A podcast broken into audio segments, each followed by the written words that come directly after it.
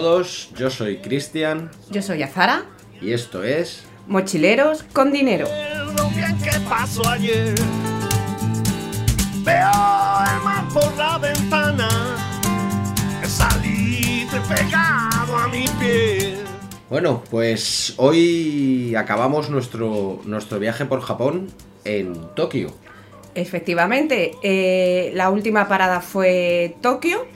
Y bueno, contaros que con, las, con el viaje que teníamos estuvimos dos, dos noches y luego nosotros nos cogemos dos noches más para porque queríamos ver más cosas. Bueno, el estudio. Se nos hacía corto, vamos. Sí, y aún así eh, se nos hizo cortísimo. O sea, si vais a Tokio, mm, cuatro noches no es suficiente. O sea, No, no, o sea, de hecho, a ver, lo que siempre decimos, es bueno dejarse cosas para, para ver, pero con cuatro noches se nos quedaron muchísimas cosas. Tokio es una ciudad gigante.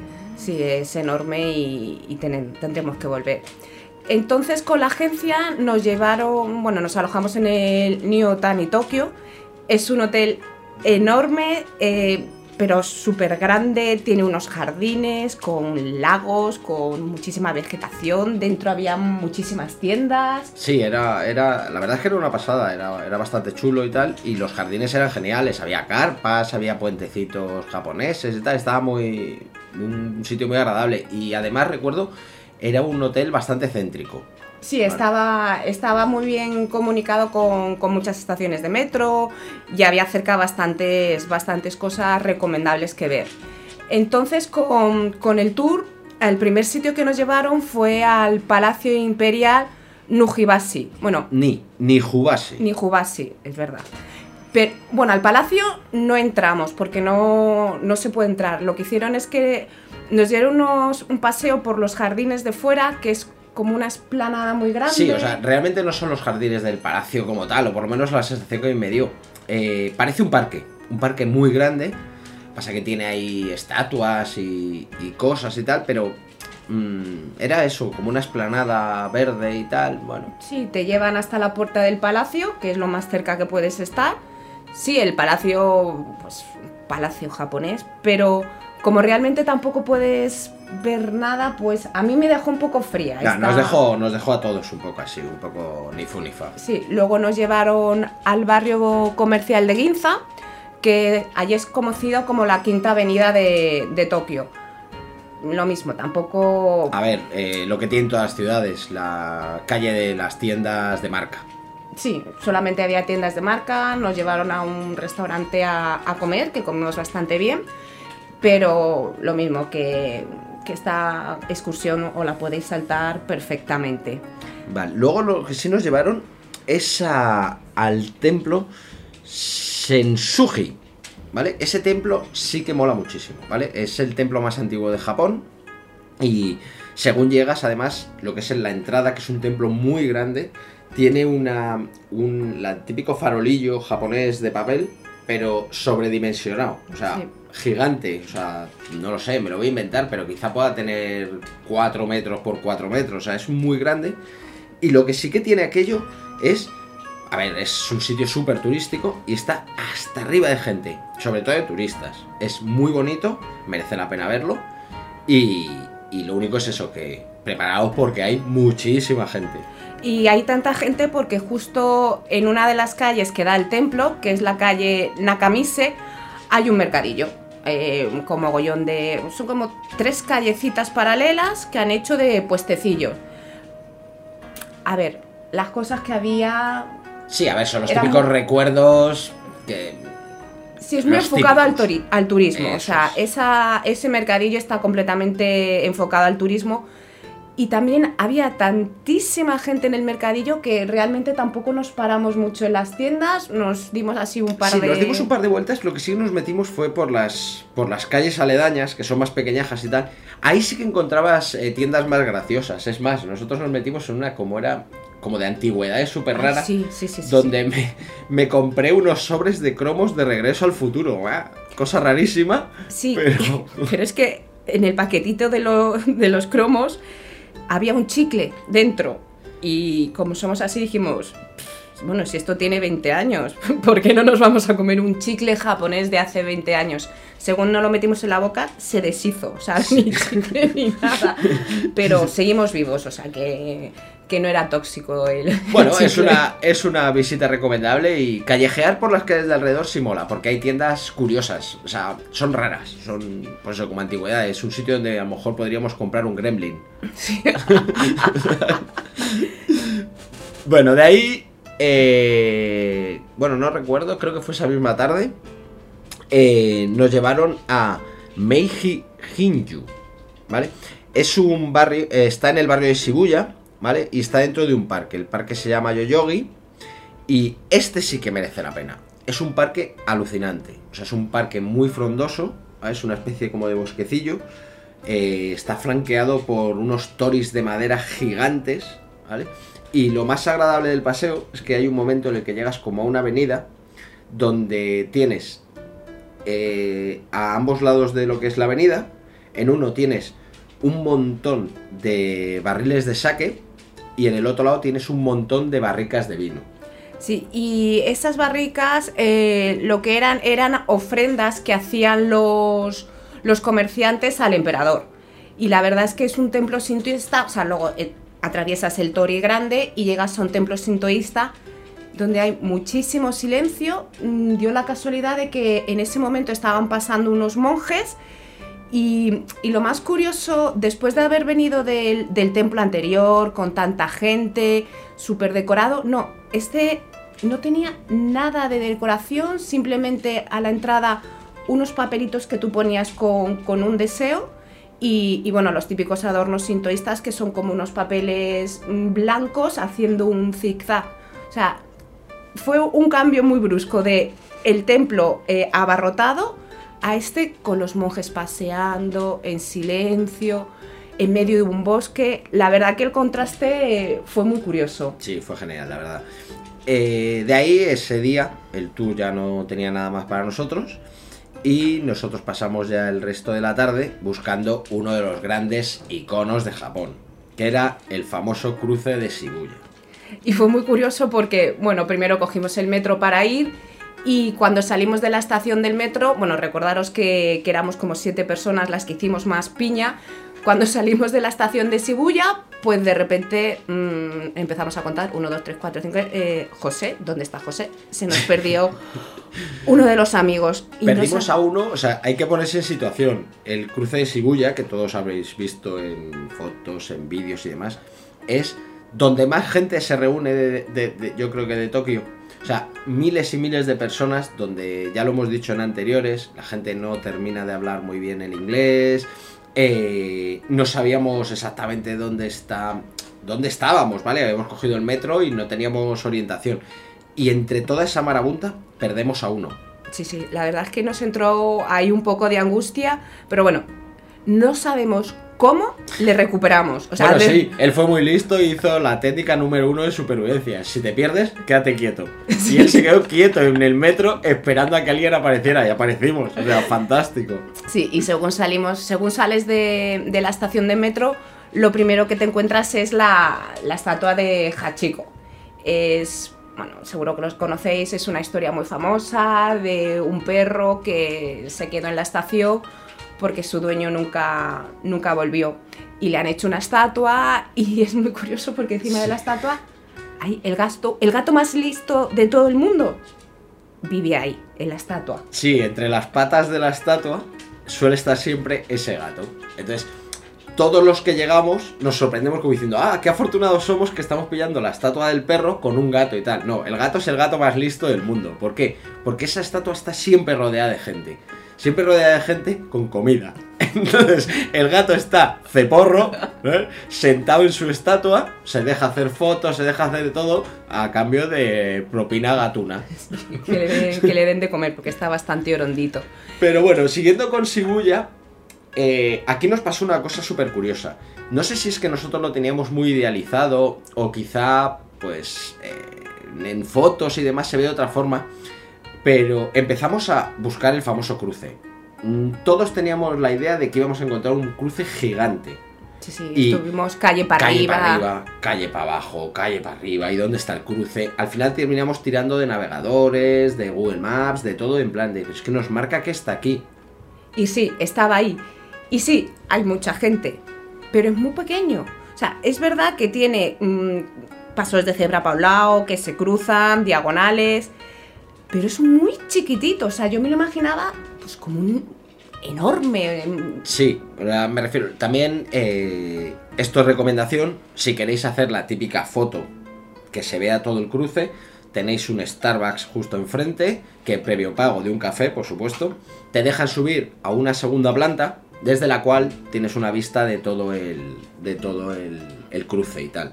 Pero sí, me, me gustó mucho porque además es muchísima gente y nadie se toca y todo el mundo respeta justo los semáforos. Es fantástico. De hecho, es un sitio muy raro porque de hecho eh, vimos, vimos cómo pasaban cuatro o cinco cars Sí. y los tíos iban vestidos del Mario Bros. Por la, ca- por la carretera. Surrealismo japonés.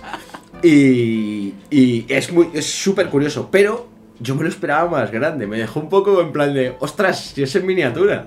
Sí, eh, es pequeñito, pero es muy gracioso ver a todo el mundo cruzando y a los turistas pues haciéndonos todos fotos en medio del cruce, con nuestras poses más, más bonitas. Sí, eh, bueno, cuando estábamos allí ya se estaba haciendo de noche y ahí nos volvimos a separar el grupo porque había gente que estaba ya un poco cansada de la comida japonesa y decidieron irse a tomar algo más occidental, una pizza o algo así, no recuerdo, no recuerdo qué tomaron ellos.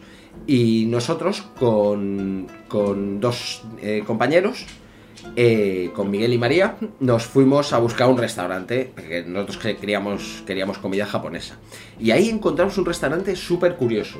Sí, porque lo primero eh, que te encontrabas en la puerta era una máquina mm, donde con fotos de la comida donde tú elegías lo que querías comer. Digo fotos, porque el texto estaba en japonés, o sea, que nosotros nos fiábamos de lo que ponía la foto. No teníamos ni idea de cómo funcionaba. Le intentamos preguntar al camarero que nos explicase y nos lo explicó en japonés, con lo que nos quedamos igual. Total, que nosotros fuimos metiendo dinero, dando a las fotos que más o menos pensábamos que nos iba a gustar la comida, y nos dieron un ticket. Nos dan el ticket, nos acercamos a la barra y nos dice el camarero que no, que subamos. Nosotros, pero subir por dónde? Teníamos que subir por las típicas escaleras de incendio que dan por fuera del edificio, pero no sabíamos a dónde. Nosotros íbamos probando cada puerta de cada planta hasta que abrimos una y aparecimos en una mini sala con dos mesas y una cocina con un señor esperándonos. Le dimos el ticket, el señor nos preparó la comida, nos pusimos a cenar, que la comida estaba buenísima, pero lo más gracioso es que mientras cenamos, debíamos ser ya los últimos, el señor se puso a fregar la cocina, con su mocho ahí. y- Sí, pero eh, yo ahí tengo que hacer hincapié en lo bien que comimos. O Sí, sí. Nos volvimos un poco locos porque gracias a Dios Miguel y, y María eh, llevaban una aplicación de móvil que si tú... Yo no la había visto nunca, yo soy... Yo soy cero a la izquierda tecnológicamente con estas cosas. Si tú acercabas el teléfono, la cámara del teléfono a un texto en japonés, te lo traducía al idioma que tú quisieras, ¿vale? En la pantalla. Entonces, porque el tío nos traía salsas, cosas que estaba todo etiquetado en japonés y era como, tío, que vamos a echar. Ahora, comimos fantástico, Sí, la verdad fantástico. que la comida estaba muy, muy, muy buena, el sitio era súper curioso y la comida estaba, estaba espectacular. Otra de las tardes que, que tuvimos, que lo hacíamos por libre, fuimos a otro de los grandes iconos, voy a repetirme, de, de Japón, que es el barrio de Akihabara. Si tenéis cierto toque friki, como es nuestro caso, ¿vale? Esto es el maldito paraíso. Ah, Sí. eh, aquí el grupo volvimos a separarnos porque había gente que tampoco le interesaba tanto. Y, pero a unos cuantos, pues la verdad es que sí, nos hacía muchísima gracia. Yo soy muy fan, en mi caso personal, soy muy fan de, de las figuras, de las réplicas, etcétera, de cosas de cine y demás. Y yo pensé que aquello sería, eh, pues para mí como Disneylandia. Es increíble, es impresionante. O sea, las tiendas que hay son alucinantes. Tienes de todo, tienes figuras de prácticamente todo. Es más, tienen tantas cosas, ¿vale? Y tantas cosas frikis que yo no conocía ni la mitad.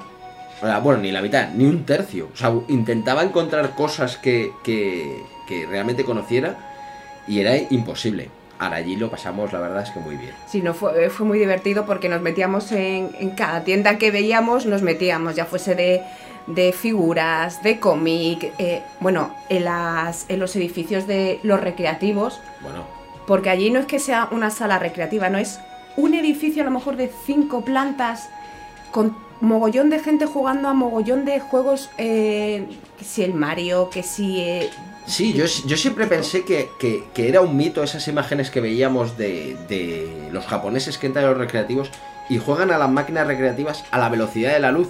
¿Vale? O sea, yo siempre pensé que, bueno, pues alguno habría y tal. No, allí el 95% de la gente, o sea, te podías quedar tonto solamente mirando a gente jugando a una máquina de, de, de pegar topos. Sí, sí, o de tocar la batería. Bueno, el de tocar la batería a mí me dejó No, flipado, o sea, porque...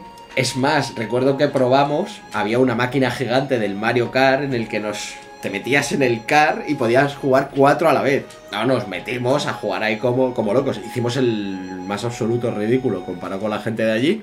Pero lo pasamos muy bien y merece mucho la pena que entréis en los recreativos. Hay mil, mil edificios por todo, por todo Tokio.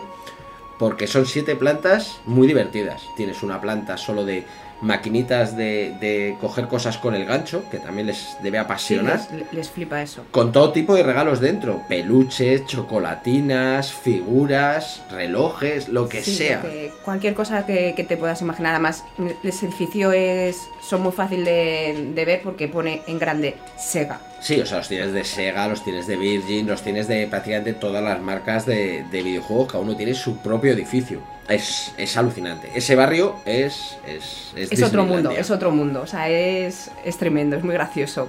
Pues bueno, así pasamos ese día hasta que. El que- día siguiente lo teníamos completamente libre. ¿Y qué pasa que cuando eres mucha gente? Pues que te vuelves a separar.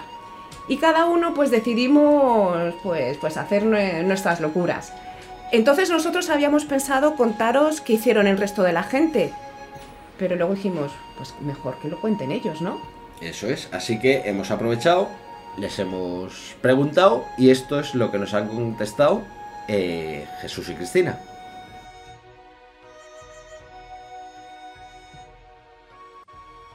Hola a todos, eh, soy Cristina Yo soy Jesús.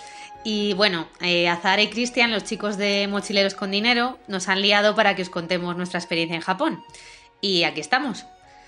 En concreto, eh, os contaremos un día muy especial para nosotros y para cualquier fan de la serie Captain Subasa.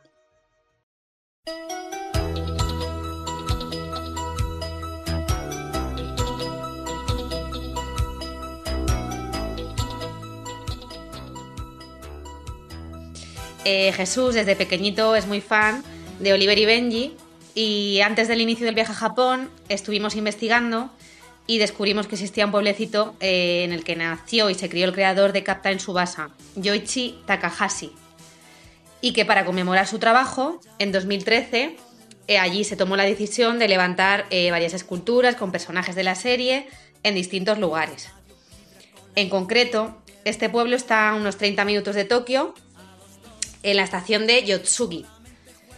Del grupito de gente que, que hasta ahora habíamos estado en el viaje, eh, decidimos dividirnos y nos fuimos para allá unos cuantos. En concreto José, Miguel, María Jesús y yo. Para llegar a Yotsugi se debe utilizar un tren de la empresa Keisei, en concreto es la línea Keisei Osiage, Más o menos. más o menos. Y el trayecto puede salir pues en torno a unos 300, 400 yenes, por si después de lo que os contemos alguien está interesado en, en ir para allá.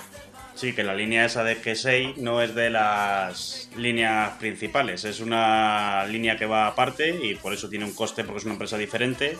Y bueno, se llega allí a Yosugi. Cuando ya estás allí, nada más llegar a la estación ya te das cuenta de, de a qué pueblo estás llegando. Pues eso, el suelo de la estación es como si simulase un campo de fútbol. eh, hay carteles de toda la serie de Oliver y Benji. Y según sales de la estación, eh, delante tienes así como un panel para coger unos mapitas. En esos mapas, ¿qué es lo que hay? Es como una especie de mapa del pueblo, pero donde te indica una gincana para encontrar las distintas figuras que hay de la, de la serie que allí se han, se han levantado. Están, pues eso, de Oliver, de Tom Baker, de Bruce Harper, de Benji, allí hay de todo. Entonces, nada, ahí cogimos el mapa, nos pusimos a, andar y unas son más difíciles de encontrar que otras porque hay de distintos tamaños y, lógicamente el pueblo es grandecito, que, cuesta, cuesta encontrarlas. Pero bueno, si eres un fan de la serie, te merece la pena ir a buscarlas y darte vueltas y además que es, es divertido porque ves a todos los turistas por allí con su mapita buscándolas y pues eso, te vas preguntando con ellos para ver cómo, cómo encontrarlas con las que tienen más problemitas. Eh, ya una vez que empiezas con la ruta, eh, la primera que vimos creo que fue la de Bruce Harper, que estaba al lado de la estación, al lado de, de un banquito.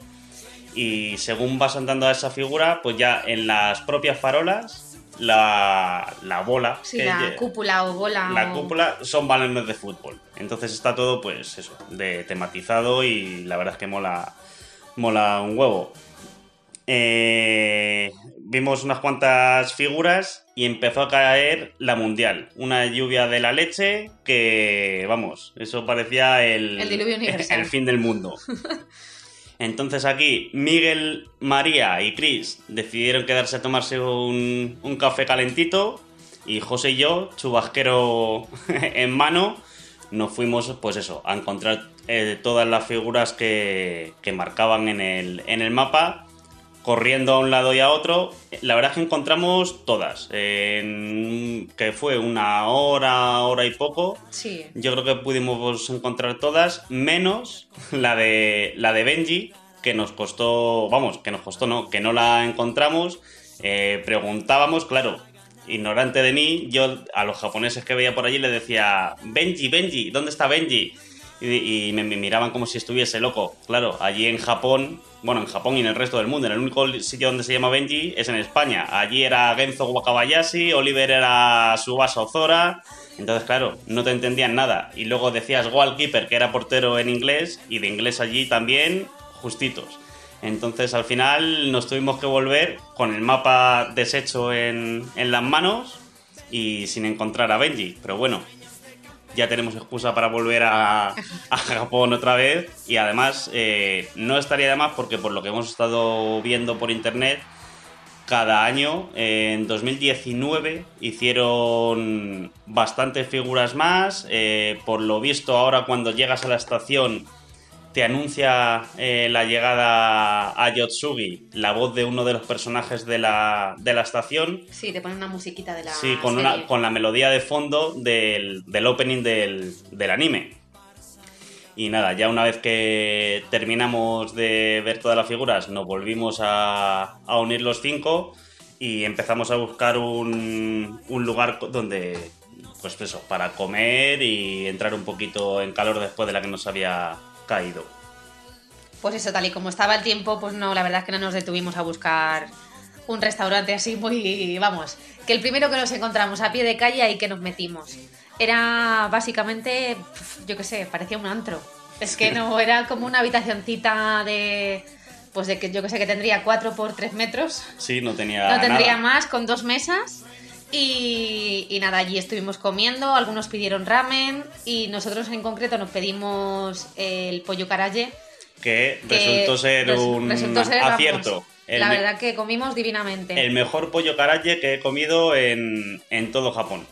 El pollo karaye me gustó mucho en dos sitios. Ahí, en el en Yotsugi, en el restaurante que estamos diciendo, y luego otro que fue en un puesto Sí, en mitad puesto de de la, la calle.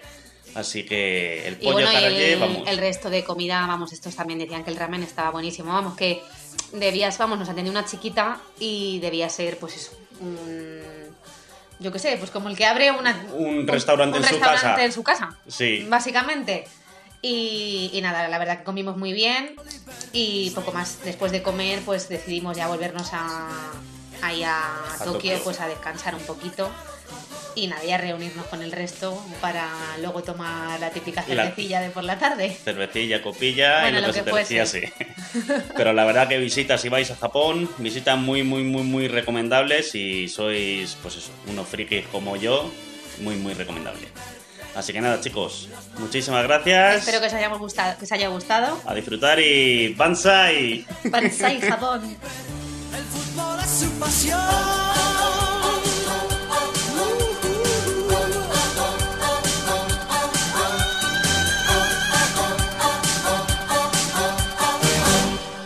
Pues eso, ¿qué os vamos a contar? El barrio de Oliver y Benji en mitad de Tokio. Alucinante, la verdad.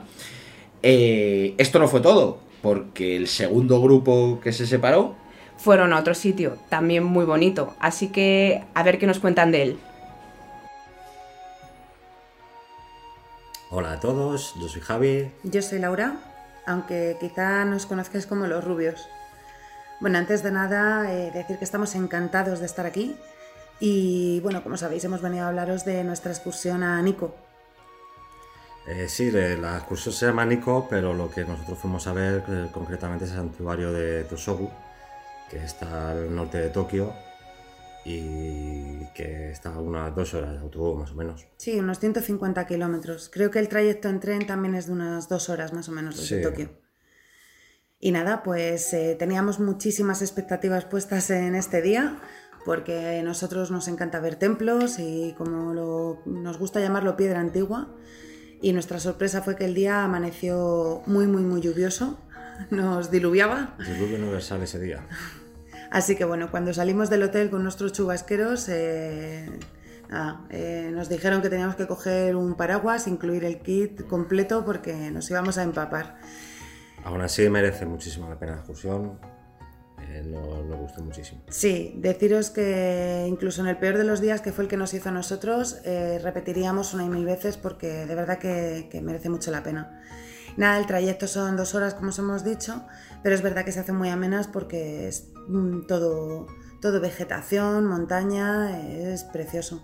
Y nada, un poquito antes de llegar, eh, eh, pasas por el puente sagrado, que se llama Puente Sinkio, y bueno, yo era una de las cosas que tenía ganas de ver porque realmente es un puente lacado en rojo, cruza un río súper caudaloso con toda la montaña de fondo, muy muy bonito. Muy, muy Sí, el comienzo de la excursión ya, ya promete, pero eh, lo que de verdad impresiona es justo la entrada de- del santuario, con un torio enorme de piedra que, que impresiona bastante. Sí, de hecho el tori se supone que simboliza la frontera entre lo, lo profano y lo sagrado. Y bueno, pues te da un poco la bienvenida al recinto y nada, según cruzas la puerta a la izquierda te encuentras una pagoda de cinco plantas eh, roja. Espectacular, sin duda. La, la pagoda de cinco pisos es, es tremenda, es una locura. Es, es preciosa. Sí, eso da una especie de esplanada eh, donde hay un montón de, de, eh, casetas antiguos, eh, eh, bueno, pues de casetas como de almacenamiento que están todas talladas en, en madera y tiene muchísimos detalles y ya en, ese, ya en esa esplanada te puedes perder. Sí, además en, en esa planada hay unos, unos tallados muy famosos Sí. que conocemos todos por el WhatsApp, que son tres monos, que Laura va a contar un poquito qué, qué quiere decir cada uno de ellos. Sí, son los tres monos que se tapa, uno se tapa los oídos, otro la boca y otro los ojos. Y bueno, lo que simbolizan es que no ven, no dicen y no oyen el mal. Efectivamente los vemos, los vemos todos los días. Bueno, antes de entrar al santuario, como en todos los templos que hay en Japón, lo primero que, que tienes que hacer es lavarte bien las manos en, en las fuentes que suele haber. Y es el primer paso que hay que dar siempre que se entra, que se entra en templo. Sí, los guías te enseñan cómo es el ritual y es un poco pues eh, purificarte y antes de acceder al templo. Y nada, eh, nos encontramos con, con la puerta, eh, la puerta de acceso. Es increíble, o sea, está, está tallada también en madera, pero tiene mucho oro y bueno, es un tesoro para Japón. Y esa puerta ya es la que da acceso a, a lo que es el santuario. El santuario del Shogun, yo creo que lo primero por lo que sorprende es porque por su es, es como muy modesto, como muy humilde para todo lo que te has ido encontrando antes, ¿verdad? Dentro del recinto. Sí, el recinto tiene varios edificios que son preciosos, son descomunales, son de una belleza impresionante, tallados eh, en madera por todos los lados. Y cuando llegas al santuario realmente eh, es como te quedas mucho un poco más humilde, de, Sí, es más de humilde. piedra, eh, muy sobrio y con toda esa vegetación que os contábamos antes que lo envuelve, que no sé, da un- es bastante sobrecogedor. Y bueno, a partir de ahí, eh, nosotros lo que os, os- os recomendaríamos es que os perdáis eh, por todo el recinto, que le dediquéis tiempo y que si podéis, si tenéis la ocasión, pues visitéis eh, otros dos templos que hay en, en esa zona, eh, que nosotros sin duda, cuando volvamos a Japón, repetiremos. Sí, si tenéis la oportunidad de hacer el día completo, la zona tiene que ser increíble. Está lleno de templos, aunque este es el más importante, merece la pena ver todos ellos.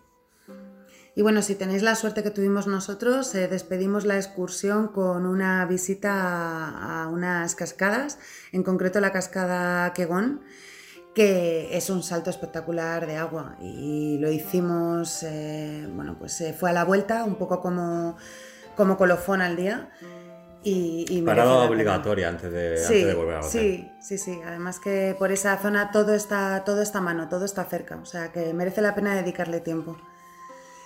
Y nada, eh, deciros que, que ha sido un placer, que esperamos que, nos, que os hayamos eh, servido de, de- de ayuda o de consejos si tenéis pensado visitar Japón, que desde luego es muy recomendable.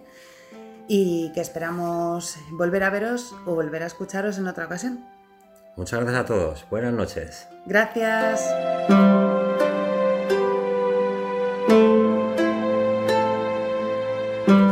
Y por último, pues nosotros dos. Nosotros dos. eh, hay una cosa que, bueno, pues a lo mejor poco a poco nos iréis conociendo por, por próximos viajes. Pero a nosotros hay una cosa que nos gusta un montón, ¿vale? Es el tema del misterio, ¿vale? Todo tipo de, de cosas raras. Sí, a cualquier sitio que vamos, que haya algo misterioso, pues, pues allí vamos. Y como ya os han dicho nuestros compis, era un día de lluvia, mm, torrencial.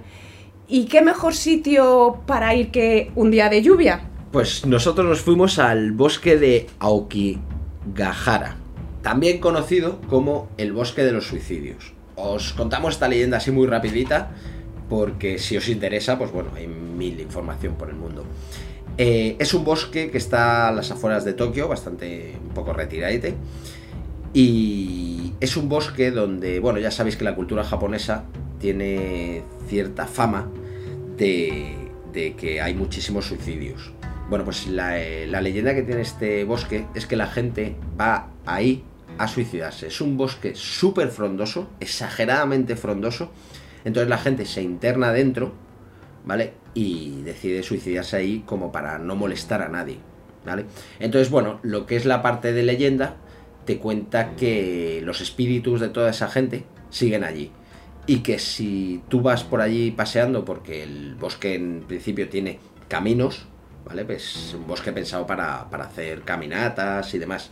Bueno, pues que si tú llegas a ese bosque con, con algún mal dentro de ti, los propios fantasmas intentarán que entres, que te pierdas dentro del bosque para que te quedes con ellos.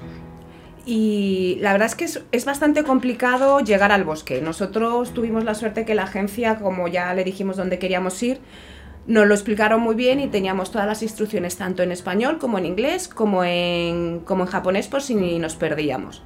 Total, nosotros salimos de- del hotel diluviando, nos tuvimos que comprar un chubasquero en la primera tienda que vimos y tuvimos que coger dos trenes. Dos trenes que tardas dos horas y media hasta que llegas a la estación, de Kawaguchiko.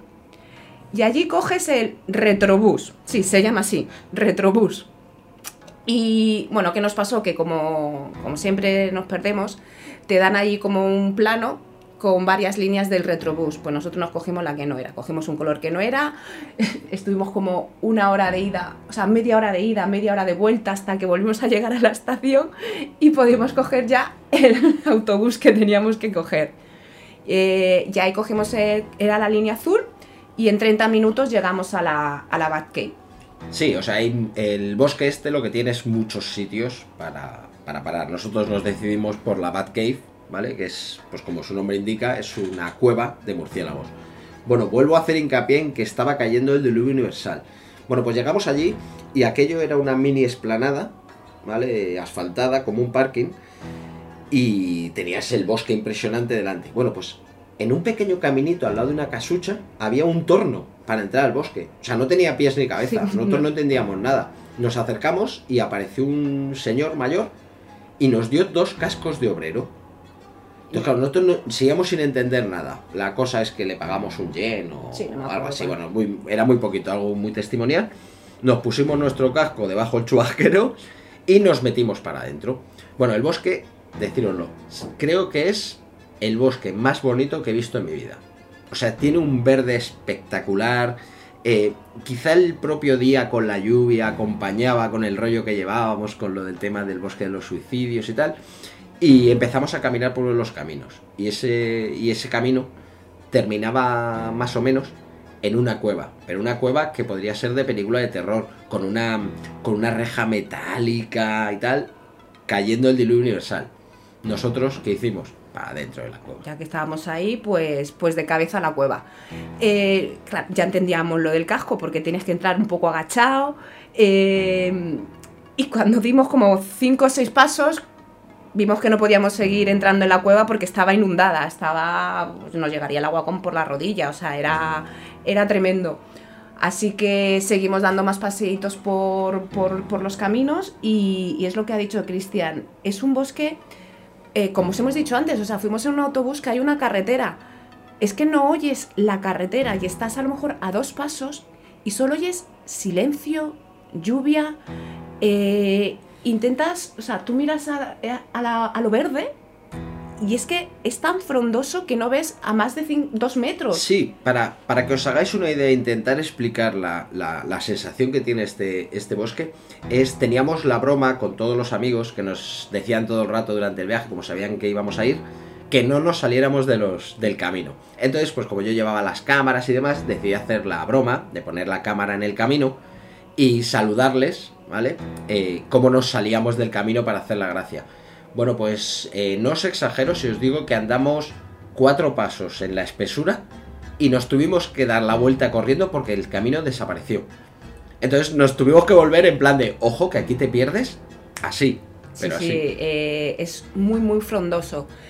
La pena que nosotros estuvimos realmente muy poco tiempo, porque luego eso son otras tres horas para volver, mm, estábamos calados.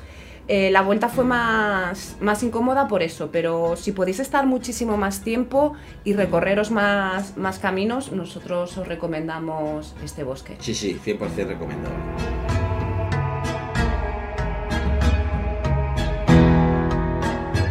Y llegamos a un día súper especial. Eh, no sé si os lo hemos contado en Sí, en el anteriores el podcasts. primer- En el primer podcast lo, lo contamos, pero os lo vamos a repetir. Todo nuestro viaje a Japón, ¿vale?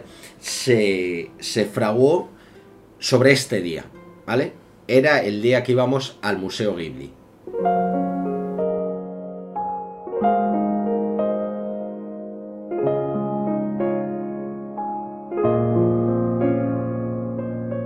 Yo llevaba como seis meses guardando mis entradas del Museo Ghibli como oro en paño. Total, que salimos del hotel, súper contentos, en plan de por fin, por fin vamos al Museo Ghibli. Y me dice la rubia, ay, déjame las entradas, que le paro un taxi y le enseño la dirección para que nos lleve. Total, para el taxi, saca las entradas y una bocanada de aire se las quita de la mano. O sea, yo en ese momento dije, madre mía, no puede ser. O sea, si nos ves a todos corriendo por la calle, cogiendo las entradas, pero como locos. O sea, Sí, el día, el, día, el día empezó bien. Pero conseguimos recuperar nuestras entradas, nos subimos en nuestro taxi y llegamos al famoso Museo Ghibli. Ese sitio es mágico, o sea, no tiene otro, otro apelativo. El edificio es alucinante, está construido con la estética de las, de las películas Ghibli más antiguas, tienes un montón de cosas. Tiene ciertos problemas. Una vez dentro no puedes hacer fotos, ni vídeos, ni nada. Entonces, bueno, nosotros somos muy educados para esas cosas. eh, no hicimos nada y tal. Tiene una terraza arriba donde sí puedes hacer y tal, y hay cierto personaje que tampoco os vamos a desvelar las sorpresas. Cosas guays eh, con las entradas, te regalan unos fotogramas de originales de las películas de Ghibli. Puede tocar cualquiera, pero bueno, te llevas tus tres fotogramas de regalo que te dan derecho a ver un pequeño cortometraje dentro. Luego dentro es un museo muy interactivo, tienes cosas para toquetear, para hacer mover, eh, pues ves el estudio de dibujo de, de Miyazaki. eh, Hay réplicas de, escenarios de, de películas. eh, luego los jardines son muy bonitos, tiene unos jardines preciosos, también decorados y ambientados en, en películas de, de Miyazaki, con lo que te puedes encontrar a, a ciertos personajes. Sí, luego también tiene un bar, también decorado de la misma estética, y encima, si te pides, por ejemplo, la cerveza que tienen allí, las botellas son propias suyas. O sea, me refiero, están decoradas con la etiqueta como si fuera una marca suya de Ghibli, con dibujos y tal. En teoría no te las puedes llevar, nosotros las echamos al bolso, por supuesto. y esto, ¿qué os vamos a contar? ¿Recomendable? No. 100%, 100%, recomendable. 100%. Y otra cosa que nos hemos contado, que es que a la salida del museo eh, puedes coger eh, gatobús. Ah, es verdad, es verdad, es verdad. Hay un autobús que, que te recorre un par de paradas, pero es el gatobús y es es súper divertido. O sea, a mí nos tiramos ahí una mañana y a mí se me hizo corta. Parece que eso fueron 10 minutos y estuvimos toda una mañana recorriéndolo y es, es impresionante. Sí, sí.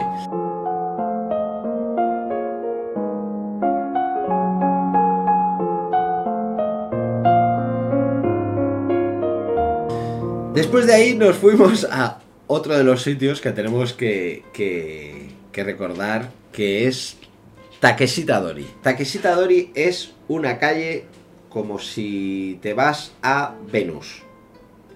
Y más allá. O sea, era entrar en otro mundo. De repente te empiezas a encontrar eh, mm, bares para tomarte un café con un gato, un erizo, eh, tiendas de ropa eh, como la de las películas manga. O sea, lo mismo, o sea, que si de mm, sirvienta. Sí, rollo que- gótico, sirvientas, guerreros, brujas, lo que quieras. Parecen tiendas de disfraces, pero son tiendas de ropa de verdad. Es más, esa calle está plagada, ¿vale? De gente disfrazada. O sea, disfrazada, vamos. No, haciendo así. cosplay. Sí, o sea, ellos, ellos van así. No sé, es una calle en la que nosotros terminamos comprándonos algo de comer, sentaditos en un banco, solo viendo pasar gente, porque merecía la pena. Sí, la verdad es que la calle es muy. es súper curiosa. La gente que, que pasea por ella. Lo mismo, o sea, es que te puedes encontrar a una chica con unas lentillas azules, eh, con un pelucón rosa y al lado un super punky. Pero es que también lo curioso de esta calle, que no sé si te acuerdas, es que si empiezas a callejear un poco, de repente te metes en un barrio hippie que apenas hay gente con sitios chill out y... es- eh, o sea, esta zona es muy, muy, muy recomendable. No, Yo- esta zona es 100% recomendable. O sea, si vais a Tokio, Takeshita Dori es parada obligatoria. Otra de las cosas buenas que, aparte de verlo en Takeshita Dori, lo hay por todo Japón, pero nosotros en esta hicimos especial hincapié, es las tiendas Daiso. Las tiendas Daiso, Os diréis, ¿qué es, qué es la tienda Daiso? la tienda Daiso es como un bazar de los que hubiera aquí en España, ¿vale? Pero de cosas rarísimas. Vamos a intentar explicar. Aquí, allí todo vale a 100 yenes en esa, en esa tienda. Sí, es todo muy, muy, muy, barato. Los 100 yenes es el equivalente a un euro, algo así. Y tienes desde comida a gadgets electrónicos a... mm, Mascarillas para la cara, infinidad de cosas que tampoco sabíamos para qué servían. Sí, es más, podemos hacer así un pequeño recopilatorio de las locuras que nos compramos. Entonces yo recuerdo que me compré unos, unas cosas que se ponían en la patilla de la gafa para que la gafa no se te cayera hacia atrás. Nos compramos unas manitas para ponerte en la nariz por si acaso roncas. Sí, sí. Eh, eh, trucos de magia. Me compré cuatro o cinco trucos de magia. una toalla especial para secar a los perros en las que meten la mano. Bueno, Es un- O sea- o si os gustan las cosas raras, cada vez que veis una tienda Daiso, que están por todo Japón, digo por todo Japón, perdón, por todo Tokio, y son rosas, con lo que se ven a la legua, Oh, es para perder una mañana. Sí, sí, nosotros además íbamos con, con los rubios. Los rubios a los cinco minutos dijeron, venga, os dejamos aquí, quedamos a tal hora en tal sitio. Sí, sí. Eh, de hecho, quedamos al final de la calle, ellos fueron a su ritmo, nosotros al nuestro y tal. Y, y no sé, para mí es también parada obligatoria las tiendas Daiso. Otra de las cosas que, que vimos ya los días que estábamos nosotros solos en, en Tokio fue una mañana que nos fuimos al mercado Tsukiji. Eh, ese, bueno, nosotros estuvimos en la zona exterior, es un mercado de abastos donde pues, se vende carne, pescado, menaje del hogar y es muy, es muy curioso verlo porque allá hay sí que muy poquitos turistas y son ellos los que van a comprar, van a comprar pues eh, la gente de los restaurantes, las amas de casa, van a comprar la comida y tienes pues eso, muchos, también muchos sitios de menaje del hogar y yo encontré una cosa que que, que estoy loca, se me terminó y no he vuelto a encontrar, que es la salsa de sésamo. Es más, volveremos a Tokio solamente por esa salsa de sésamo que no encontramos ni para atrás. Y es, es, es muy curioso. Y de allí decidimos ir a otro sitio que teníamos muchísimas ganas de ver.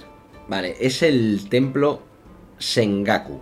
El templo Sengaku es el templo de. Os sonará la película protagonizada por Keanu Reeves, que se llama 47 Ronin. Bueno, pues la leyenda de los 47 Ronin es real, ¿vale? O sea, pasó de verdad.